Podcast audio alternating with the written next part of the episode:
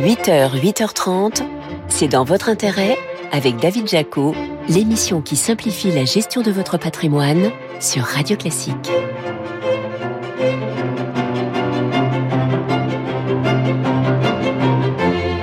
Bonjour, ravi de vous retrouver pour un nouveau numéro de C'est dans votre intérêt sur Radio Classique. Votre invité ce matin, c'est Philippe Michel Labrosse, directeur général d'Abeille Assurance, à qui on demandera s'il faut redouter ou pas une hausse des tarifs d'assurance habitation en 2024, alors que les tempêtes Karan et Domingo vont coûter cher aux assureurs. Ensuite, nous verrons si les taux de crédit immobilier sont en voie de stabilisation, certes à haut niveau.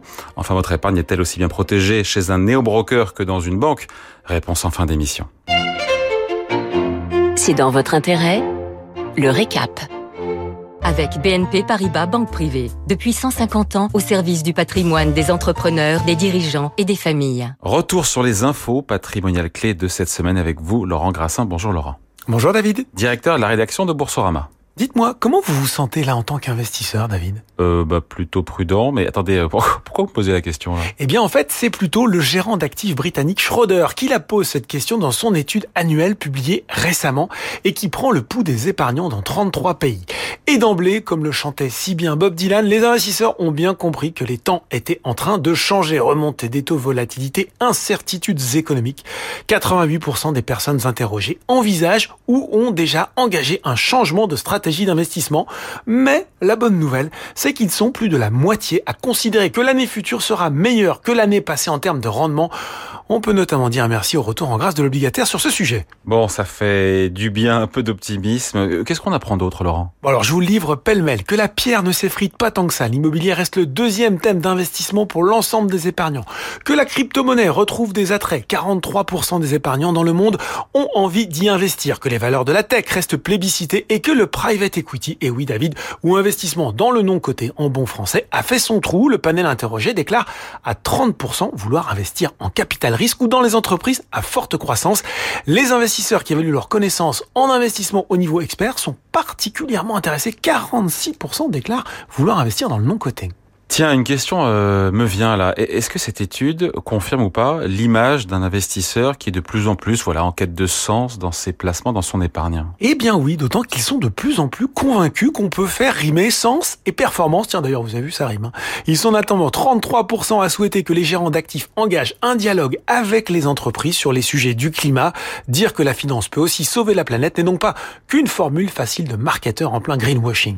Bon, c'est plutôt rassurant, des investisseurs qui sont euh, euh, optimistes, diversifiés, qui regardent le private equity, le non-côté, euh, les cryptos. En même temps, j'ai envie de dire que quand on voit le cours du Bitcoin en ce moment, bah ça se comprend. Hein. Mais oui, David, fini l'hiver sur la crypto la plus célèbre qui a plus que doublé depuis le début de l'année, porté notamment par cet espoir que les grands gérants d'actifs américains, BlackRock, Wisdom Tea ou encore JP Morgan pourraient bientôt proposer au marché des ETF sur le Bitcoin, autrement dit un fonds indiciel coté en bourse qui répond la performance de la devise numérique, démocratisant de ce fait très très largement son accès. Depuis tout le secteur est en ébullition, à tel point qu'on est parfois, eh ben oui, dans l'intox. En début de semaine, on a retrouvé sur les réseaux sociaux un document attestant que BlackRock préparerait le lancement d'un ETF XRP au comptant. XRP, c'est un jeton basé sur le protocole Ripple, représentant la cinquième crypto du marché. Ouais, il y a la même chose sur une autre crypto euh, devise que l'Ether. Euh, il y a très peu de temps d'ailleurs. Oui, c'était sur l'Ether, sauf que là, dans le cas du Ripple, si un dossier a bien été déposé auprès des autorités du Delaware, dans le BlackRock,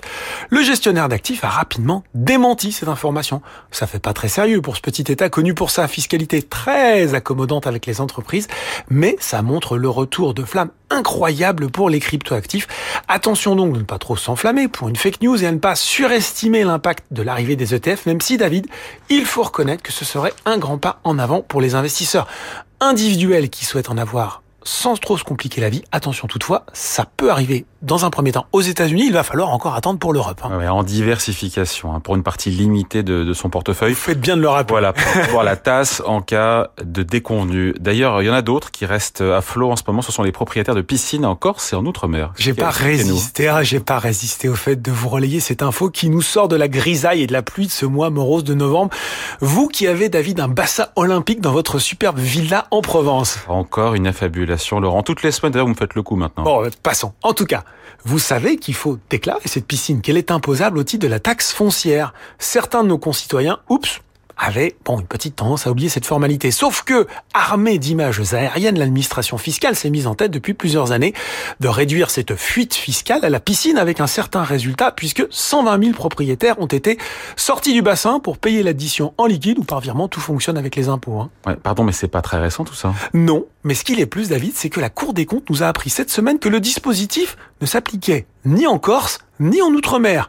Une inégalité flagrante de trempettes non déclarées, gageant que le fisc mettra bon ordre à la resquille de certains baigneurs impénitents. Allez, on affole les compteurs à présent pour terminer avec une vente aux enchères qui montre que les véhicules de collection en ont encore sous la pédale. Et pas qu'un peu, 51,7 millions de dollars pour cette Ferrari 250 GTO de 1962 vendue lundi soir à New York, deuxième voiture la plus chère vendue aux enchères. Si vous vous cabrez, comme moi, un petit peu à l'évocation d'un tel prix, il vous reste les actions, j'en ai déjà parlé, elles sont toujours, elles, pied au plancher, plus 60% depuis le début de l'année pour les actions Ferrari, décidément. Forza Ferrari. Bon, et en plus, il est polyglotte, notre Laurent. Merci Laurent Grassin, directeur de la rédaction de Boursorama. Merci David. Allez, on parle assurance habitation à présent.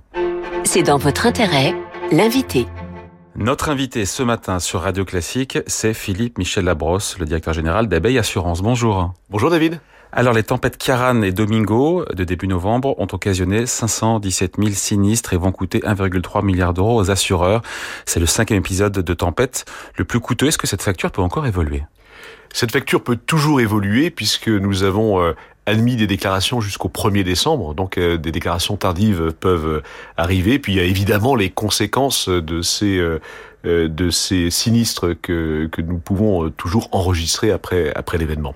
Et puis il y a les inondations dans le nord et puis dans le Pas-de-Calais aussi, qui sont pas prises en compte, j'imagine, dans ces dans ce milliard 3. Faudra rajouter, j'imagine, des, des centaines de millions d'euros en plus. Exactement, ça s'est prolongé tout au long de la fin de semaine. Hein. Donc aujourd'hui, il est un, encore un peu tôt pour en faire le bilan, et, et c'est évidemment au-delà du coup, c'est des événements qui sont dramatiques pour les, les, les familles, et nous essayons d'être le plus proche possible d'elles. Ouais. Karen et Domingo seront à la charge des compagnies d'assurance ou comment ça va se passer? Il y aura une prise en charge via euh, l'indemnisation des catastrophes naturelles? Est-ce qu'on sait maintenant? Alors non, le, dispositif est le suivant, euh, ce qu'on appelle euh, dans notre jargon les TGN, les tempêtes, la grêle et la neige, sont intégralement dans le système d'assurance privée.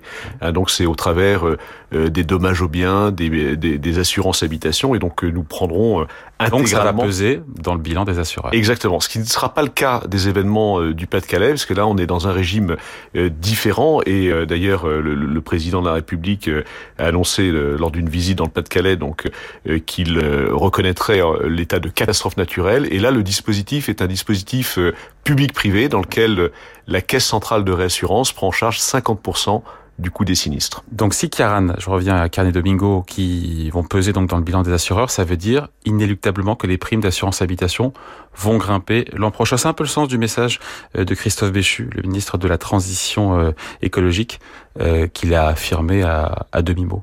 C'est ce qu'il a dit vendredi matin, et donc euh, et c'est tout à fait cohérent avec euh, une observation extrêmement simple. Quand un risque augmente, quand euh, sa survenance, sa fréquence, son intensité euh, augmente, le coût de couverture de ce risque est forcément plus élevé, et forcément le tarif des assurances devra augmenter.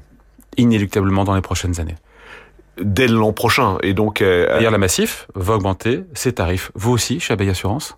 Abeille Assurance augmentera ses tarifs. Oui. Aussi. Voilà, nous n'avons pas encore, nous n'avons pas encore euh, totalement euh, finalisé notre euh, nos, nos, nos, estimations, mais évidemment, en ce qui concerne euh, l'assurance habitation, ce qui concerne également l'assurance automobile, ce qui concerne en fait euh, la couverture des risques d'entreprise, hein, dommage au bien dans les entreprises, les tarifs augmenteront. Une hausse à un ou deux chiffres? Je pense que cette hausse devrait être limitée à un chiffre pour un certain nombre de risques, mais elle pourra franchir deux chiffres, notamment en matière d'habitation.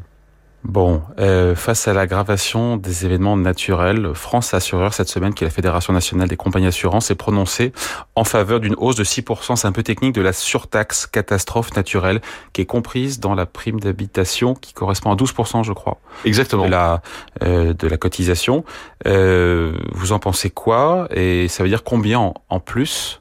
Par an pour, euh, pour les assurer, pour les clients Alors, exact. Et, et ça vient se superposer à la hausse dont on a parlé juste avant, de l'ensemble de la prime en, fait, pour, pour simplifier, vous avez donc des risques qui sont intégralement portés par les assureurs, la tempête, la grêle, la neige, et puis vous avez des risques qui sont des risques dits de catastrophes naturelles, dont fait partie l'inondation, dont fait partie la sécheresse, et qui amènent à une indemnisation après la reconnaissance de catastrophes naturelles d'une commune. Et ce système est, aujourd'hui un système public-privé, donc avec au centre du dispositif la Caisse centrale de réassurance, et il est alimenté par une partie des, des cotisations donc sur la multirisque habitation par exemple. Et depuis 2015, à l'exception d'une année, c'est un régime qui est en, en, en déficit, puisque aujourd'hui, euh, pour assurer ces catastrophes naturelles, la, le, le, prix payé par un ménage est de 25 euros, ce qui est insuffisant, de 25 euros par an.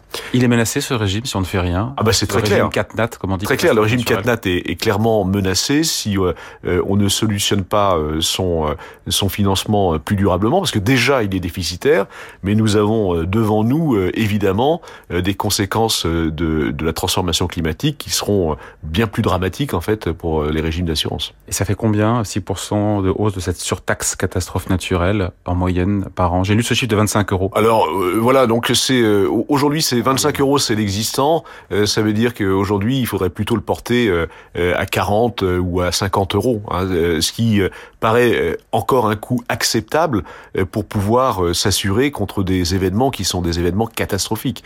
Hein, c'est ce sont les inondations, c'est la submersion hein, qu'on a qu'on a quand même connu sur le littoral ouest lors de la tempête Cynthia. c'est évidemment la sécheresse et c'est toutes les autres catastrophes naturelles qui peuvent se produire. Qui va décider, Philippe Michel Labrosse, de cette hausse, de cette surtaxe habitation? Alors des alors je, pense que ça va. Euh, j'ai écouté euh, comme vous vendredi euh, le, ministre Béchu et, donc il annonçait pour le début de l'année donc des discussions. il, y a, il y a également en fait une mission d'étude donc qui a été confiée à, à Monsieur Langrenet donc sur le financement des régimes d'assurance face à la montée des risques climatiques. Donc on attend beaucoup et dès le début de l'année des pouvoirs publics et, des discussions entre acteurs privés et pouvoirs publics pour consolider durablement ce régime euh, des catastrophes naturelles. Et vous, quand annoncerez-vous votre nouvelle grille tarifaire en matière de primes d'assurance habitation avec des hausses, vous l'avez dit, de, possiblement de 1 à 2 chiffres? Exactement. Donc euh, c'est en, en, début d'année euh, prochaine, hein, donc puisque le, nos, échéances sont tout au long de l'année, mais notre échéance principale étant au 1er janvier, nous annoncerons dès le, le courant du mois de décembre donc les hausses tarifaires qui pourront être à un chiffre et parfois à deux chiffres sur. Parfois ça dépend des zones, des zones, des régions dans, dans lesquelles sont habitent les Français. Ça dépend surtout des types de risques, donc donc sur, face auxquels on, on est euh, euh, on est exposé. Mais aujourd'hui, euh, je ne vous cache pas que sur l'habitation et notamment sur les maisons individuelles hein, qui sont en plus soumises à, au risque de sécheresse avec le phénomène des retraits gonflements des sols argileux, aujourd'hui le coût de couverture de ces risques est devenu beaucoup plus élevé. D'ailleurs, certains plaident pour faire payer plus cher ceux qui sont dans des régions qui sont plus exposées. Vous êtes d'accord? Moi, je, je, reste euh, partisan d'un d'un système d'assurance euh, euh, public-privé qui permette d'assurer l'ensemble de, de, de, nos compatriotes. Et je pense que il ne faut pas penser que c'est une fatalité qu'un jour il y ait un accès rendu beaucoup plus difficile dans certaines régions à l'assurance, ce serait en fait une rupture d'égalité qui ne serait pas acceptable. Je pense qu'il faut aussi travailler beaucoup sur la prévention. Vous voyez par exemple les, premiers retours qu'on a euh, du Pas-de-Calais aujourd'hui, on le voit à travers de, nos agents généraux hein, qui sont en première ligne aux côtés de, euh, de des assurés, mais on se rend compte que euh, des mesures de prévention comme l'entretien des fossés, comme les bacs de rétention, comme toutes les mesures d'aménagement du territoire sur les inondations, sur les submersions, les permis de construire délivrés, les normes de construction, bah, tout ça, ça peut permettre d'éviter cette fatalité qui est de se trouver un jour avec un système dans lequel l'assurance devient un produit de luxe parce qu'il sera très cher, un produit moins couvrant. Au risque que les Français voilà. ne souscrivent plus à une police d'assurance. Ce qui se passe aux États-Unis, euh, où euh, le prix euh, de la prime ou le refus des assureurs d'assurer dans certains territoires font que le risque est porté par... Il y a ce risque en France aussi. Ah, même. je pense qu'il n'est pas une fatalité et, et permettez aux républicains que je suis, avant d'être un assureur, de, de, de considérer qu'on est quand même dans le pays de, du triptyque républicain, de l'égalité. donc il faut tout faire pour éviter ça. Ben, tout faire pour éviter ça, c'est avoir un débat de responsabilité entre acteurs publics et privés, c'est consolider notre régime de CatNat, qui est un régime qui fonctionne très bien encore faut-il assurer euh, son, son, financement durable. Et c'est systématiser les mesures de prévention et les normes de construction. Allez, merci à vous Philippe. Michel Labrosse, directeur général d'Abeille Assurance. Merci à vous. Allez, on parle crédit immobilier à présent. C'est dans votre intérêt, les clés de l'immobilier. Les taux de crédit immobilier sont-ils proches de leur plus haut Réponse avec vous, Laura Martineau. Bonjour. Bonjour David. Directrice des partenariats bancaires chez CAFPI, euh, les taux moyens des crédits immobiliers ont-ils enfin, enfin atteint leur plafond? Un plafond euh, élevé évidemment. Alors, ce qu'on voit sur le marché aujourd'hui, c'est que euh, on assiste effectivement à cette fameuse stabilisation des taux qu'on attendait depuis maintenant plus d'un an. Puisqu'il faut savoir qu'en 18 mois, on est passé de taux moyen de 1% à plus de 4%. À l'heure où je vous parle, on a des taux moyens euh, chez CAFPI euh, qui sont environ de 4,40 sur, euh, je parle sur 25 ans. Euh, mais on commence à voir une accalmie sur la, sur la hausse des taux. On a même certaines banques qui nous annoncent des baisses de taux pour la première fois depuis bien longtemps maintenant. À la marge ou beaucoup? Je sais que vous ne Encore à la marge. C'est à la marge. Encore à la marge. On est plutôt en phase de stabilisation aujourd'hui, c'est ça Exactement. On Les a barèmes bancaires n'augmentent plus.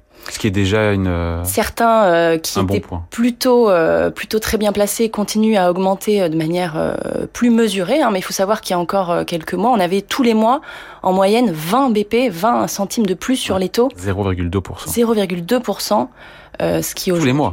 tous les mois. Et aujourd'hui, il n'y a plus.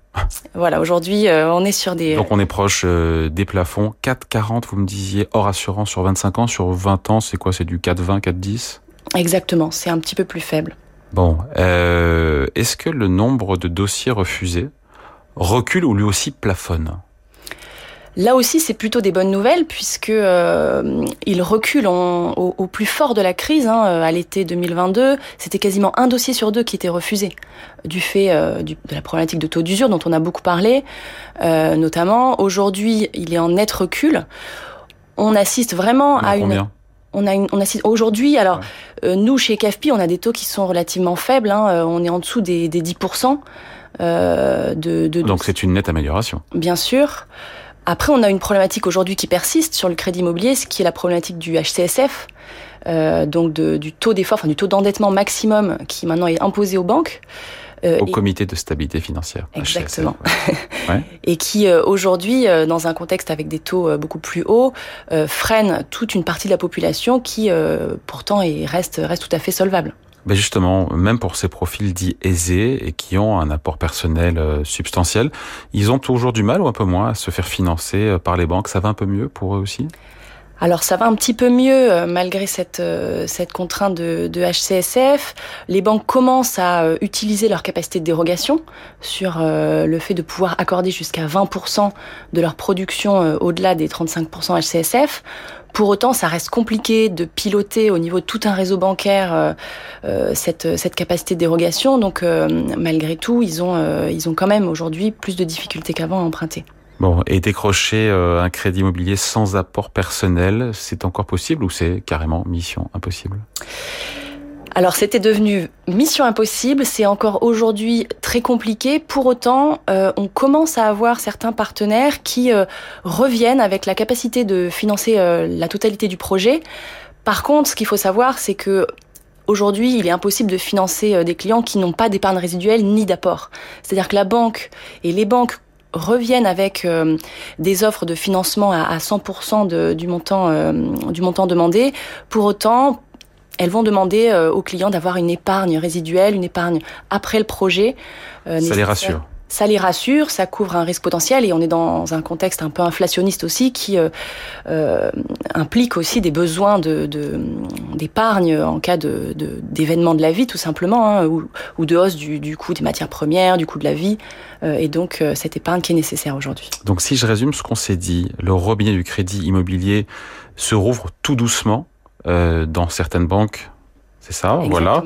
Les taux se sont stabilisés devrait rester stabilisé en 2024 et pourquoi pas commencer timidement à rebaisser chez certains établissements bancaires. C'est ce qu'on espère, même si on n'a pas de boule de cristal. Ce que ce qu'on voit, c'est les coûts de refinancement des banques commencent depuis début novembre à diminuer. Donc on ne peut pas présager de ce que ce sera euh, l'année prochaine, mais c'est plutôt un signal positif euh, bah, qui leur permet justement hein, de stabiliser leurs taux euh, et qui nous laisse espérer qu'avec la, fin de la hausse aussi des taux directeurs de la BCE, on devrait pouvoir l'année prochaine même voir certaines baisses de taux moyens en deuxième partie d'année On aura ainsi mangé notre pain noir sur le crédit immobilier. Merci à vous, Laura Martino, directrice des partenariats bancaires chez CAFPI. Merci. Merci à vous. Allez, on parle placement à présent.